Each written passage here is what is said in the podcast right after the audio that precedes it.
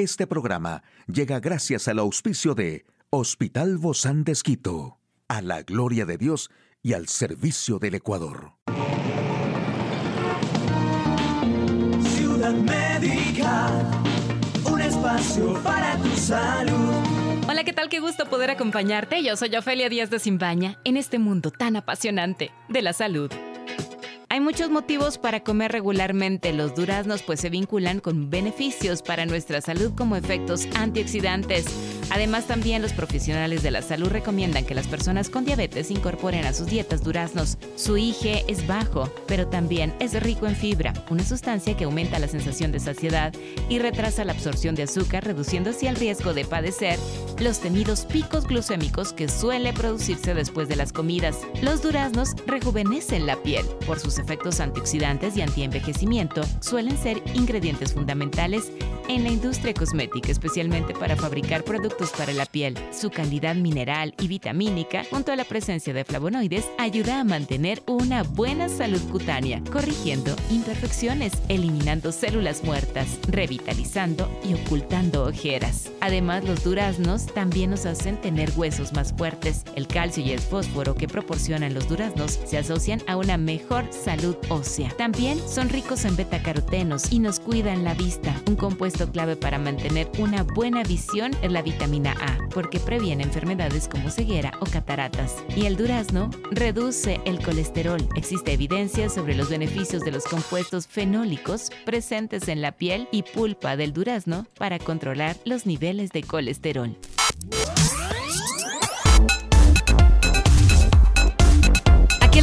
Información más actual en el campo de la salud. ¿Por qué dormir poco nos vuelve menos generosos? La fatiga es el síntoma persistente más común del COVID-19. Gripe del tomate es una nueva enfermedad que afecta a niños.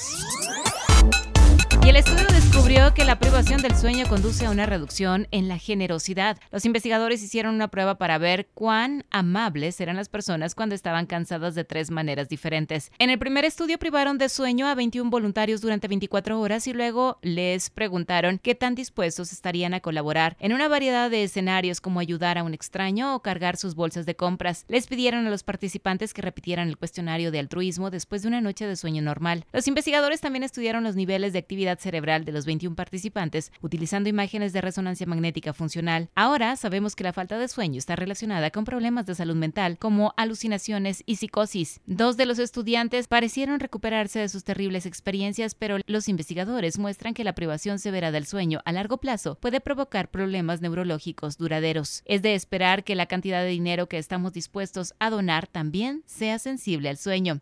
Así que la próxima vez que un amigo te pida que hagas una donación para su maratón, que busca recaudar fondos para una buena causa, duerme antes de darle una respuesta. Una investigación liderada por la Universidad Rey Juan Carlos con la participación de la Universidad Complutense de Madrid determinó que la fatiga es un síntoma persistente en personas que han padecido COVID-19.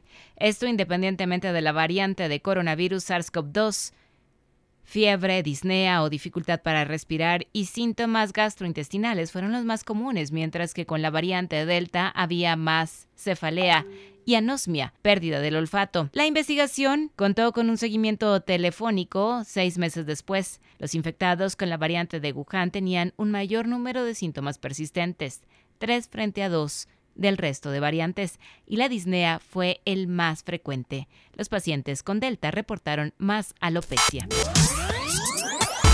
Una nueva ola de gripe afecta a los niños menores de 5 años. Los expertos han encontrado casos en India y Reino Unido. La han denominado gripe del tomate. Por el momento se plantean varias causas de la aparición, aunque los síntomas tienen bastante similitud con una gripe normal.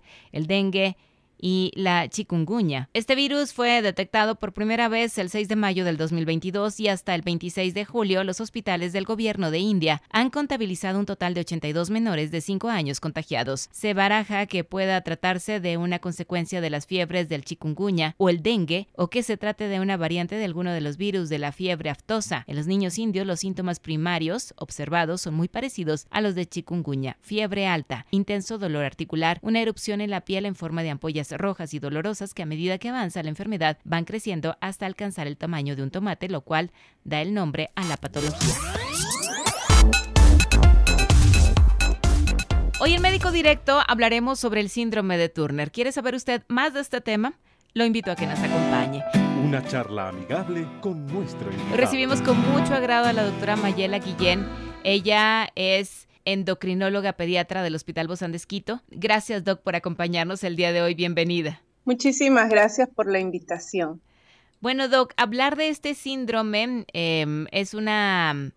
Em, es una situación que es un síndrome que no suele ser hereditario, pero sí es genético. ¿Cómo se explica esta diferencia y qué es el síndrome de Turner? El síndrome de Turner es una alteración cromosómica en donde se, hay una afectación en el desarrollo de uno de los cromosomas. Entonces, normalmente todos tenemos 46XX eh, si es mujer y 46XY si es varón. En el caso de las niñas con síndrome de Turner, les falta una, una parte del cromosoma y va a ser 45X0. Esto es una alteración genética que se desarrolla en útero cuando nacen pueden tener algunas características, pero muchas veces el diagnóstico tardío hace que el tratamiento sea tardío para estos pacientes. Clínicamente se van a manifestar eh, en etapas tempranas de la vida por, eh, son recién nacidos que niñas que nacen con eh, edemas en los pies, es decir, los piecitos más hinchaditos. Posteriormente, después de los 4 o 5 años, se empieza a ver que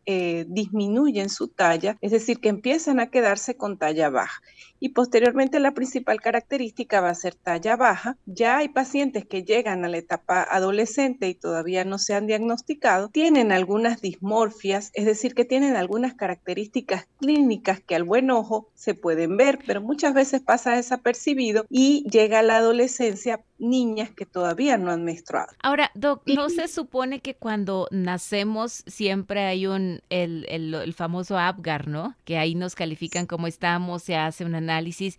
¿Ahí no se podría diagnosticar esto, doctor? No, no, no se diagnostica. Se diagnostica con el estudio de la realización de los cromosomas. Y no se le manda a hacer a todos los niños el cariotipo. Cariotipo es el estudio de los cromosomas y eh, solamente a determinados niños se les manda a hacer de manera, porque puedan tener algún tipo de características, pero de rutina no se les hace. ¿Y los padres podríamos ver algo que nos llame la atención para diagnosticarlo más temprano, Doc, y acudir más pronto a los médicos? Al recién nacido son los niños que nacen con los piecitos hinchados, con las manitas hinchadas, eh, gorditos, eh, son niñas, ¿no? Y posteriormente eh, cuando empieza 5 o 6 años, la característica principal es la talla baja. Entonces uno ya en la consulta eh, consigue que el cuello es corto, que el cuello es alado, es decir, que el cuellito se le ve como más anchito, eh, algunas alteraciones a nivel de los huesitos que uno también valora. Entonces hay teletelia, que es el tamaño que hay entre en la glándula mamaria, está más ancho. Entonces son algunas cosas que uno puede ver. También se ven lunares, mayor cantidad de lunares a nivel del cuello del, del tórax superior. Entonces son cosas que a uno le empieza como, como a alarmar y allí les manda hacer el cariotipo. Ya el cariotipo es el estudio eh, genético cromosómico y es el que me va a dar el diagnóstico. Estos pacientes, ya cuando se, se realiza el diagnóstico de síndrome de Turner, hay que hacerle unas valoraciones hormonales porque ellos pueden tener en primer lugar talla baja, eh,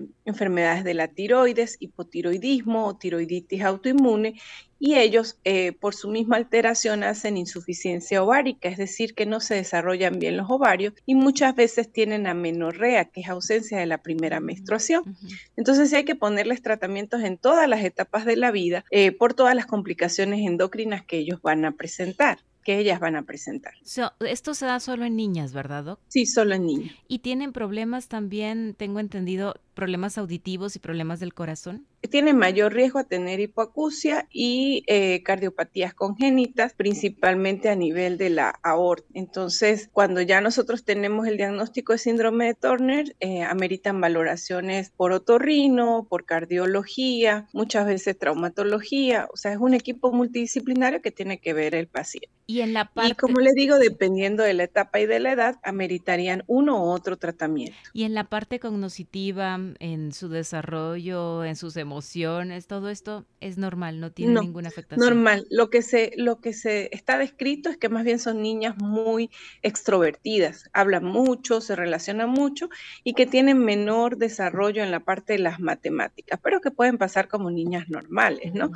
Eh, por eso le digo que hay niñas que se diagnostican de manera tardía y llegan a la consulta es porque no han presentado su primera menstruación casi que a los 15, 16 años y por eso es que van. Entonces, cuando uno empieza a hacer todo el abordaje, manda a hacer el cariotipo, que es el diagnóstico definitivo. ¿Qué sucede, con el desarrollo, por ejemplo, más adelante en ellas? Con las personas, quizás se habla también que tienen un riesgo alto de desarrollar diabetes, de desarrollar osteoporosis, tiroides sí, Pero en primer lugar, como ellas tienen una insuficiencia ovárica, los ovarios no se desarrollan bien, su fertilidad muchas veces es afectada. Sin embargo, pues eh, no es lo mismo la fertilidad hoy a la que fue hace 10 años, a 20 años, porque pues ahorita hay mucha más tecnología en lo que es fertilización y, y tratamientos hormonales adicionales para, para concebir, ¿no? Antes se decía que eran niñas que no podían tener niños, eh, ya hoy día hay niñas que logran su embarazo, claro, con la ayuda de eh, ginecólogos especialistas en fertilidad, ¿no? Eso por un lado. Como no tienen la producción adecuada de las hormonas sexuales, pues eso condiciona el desarrollo de osteoporosis y por eso también deben ser indicadas. Estas niñas también tienen indicación de colocación de hormona de crecimiento, tanto para mejorar talla como para mejorar la composición corporales. En la consulta, Doc, ¿cómo ha visto este desarrollo en los últimos tiempos y las mejores condiciones a las que ha llegado una de sus pacientes con este síndrome de Turner? Eh, el, principal alerta que nosotros tenemos que hacer es el diagnóstico, porque muchas veces hacemos diagnósticos tardíos. Toda niña que veamos con talla baja siempre debe eh, necesitar una valoración por el endocrinólogo pediatra, porque uno tiene un poquito más de acuciosidad para, para hacer este tipo de diagnóstico, porque muchas veces llegan las pacientes 10 años por talla baja y ya uno les ve las características, les manda a hacer, entonces muchas veces los papás se sienten como un poquito frustrados porque, doctora, pero siempre lo llevé al pediatra y nunca me dijo nada. Y yo siempre, bueno, lo que pasa es que nosotros vemos eso más frecuentemente. Entonces sí necesita una valoración por endocrinología cuando veamos un paciente, una niña con talla baja y eh, ya después que se hace el diagnóstico, pues ya se empieza como unas líneas de tratamientos, de valoraciones multidisciplinarias en la parte intelectual, en la parte cognitiva, en la parte eh, de desarrollo, ellas son totalmente normales. O sea, yo conozco eh, niñas con síndrome de Turner que son médicos o especialistas y no tienen tienen, hijos, o sea, no hay ningún tipo de problema en esa parte. Sí necesitan tratamientos adicionales, pero eh, el, como decir, la pauta y lo que nosotros nos tiene que llamar la atención es el diagnóstico temprano. Ahora, eh, si bien este síndrome de Turner, así se le, se le llama, ¿no? ¿Se considera una discapacidad, Doc? No, no tiene ningún tipo de discapacidad, tiene un desarrollo normal. ¿Cuáles serían entonces, Doc, de aquí en adelante, si hay un diagnóstico de una pequeña con el síndrome de Turner, qué deben hacer los padres? En primer lugar, la valoración por un endocrinólogo, en toda niña que tenga talla baja. Eh, si, si nos orienta hacia que piense en un síndrome de Turner, el siguiente paso sería hacerle un cariotipo, que es un estudio genético del estudio de los cromosomas, y de acuerdo a eso, pues valoración por cardiología, por otorrino y hacerle los tratamientos. Pueden tener eh, tiroiditis autoinmune, entonces van a necesitar levotiroxina, tienen indicación de colocación de hormona de crecimiento, tienen indicación de colocación de, de esteroides oxidorales para favorecer el desarrollo ovárico, tienen indicación de colocación de calcio o algunos eh, medicamentos para prevenir la osteoporosis. Eh, las niñas con síndrome de Turner generalmente la talla puede oscilar entre 138 y 145, que aunque puede pasar como normal, en otras pasa como talla baja. Así es, y realmente actualmente hay muchísimos más avances y más esperanza de una mejor calidad de vida. Exactamente. Entonces, cuando se hacen los diagnósticos a tiempo, empezamos tratamientos tempranos y son niñas que no van a tener ningún tipo de repercusión, son niñas normales. Muchísimas gracias, doctora Mayela Guillén, médica endocrinóloga pediatra del Hospital Bozán de A usted, amigo y amiga, a seguirnos cuidando, por favor. Hasta la próxima. Puedes escuchar de nuevo este programa en radio hcjb.org. Este programa llegó a usted gracias al gentil auspicio de Hospital Bozán de a la gloria de Dios y al servicio del Ecuador.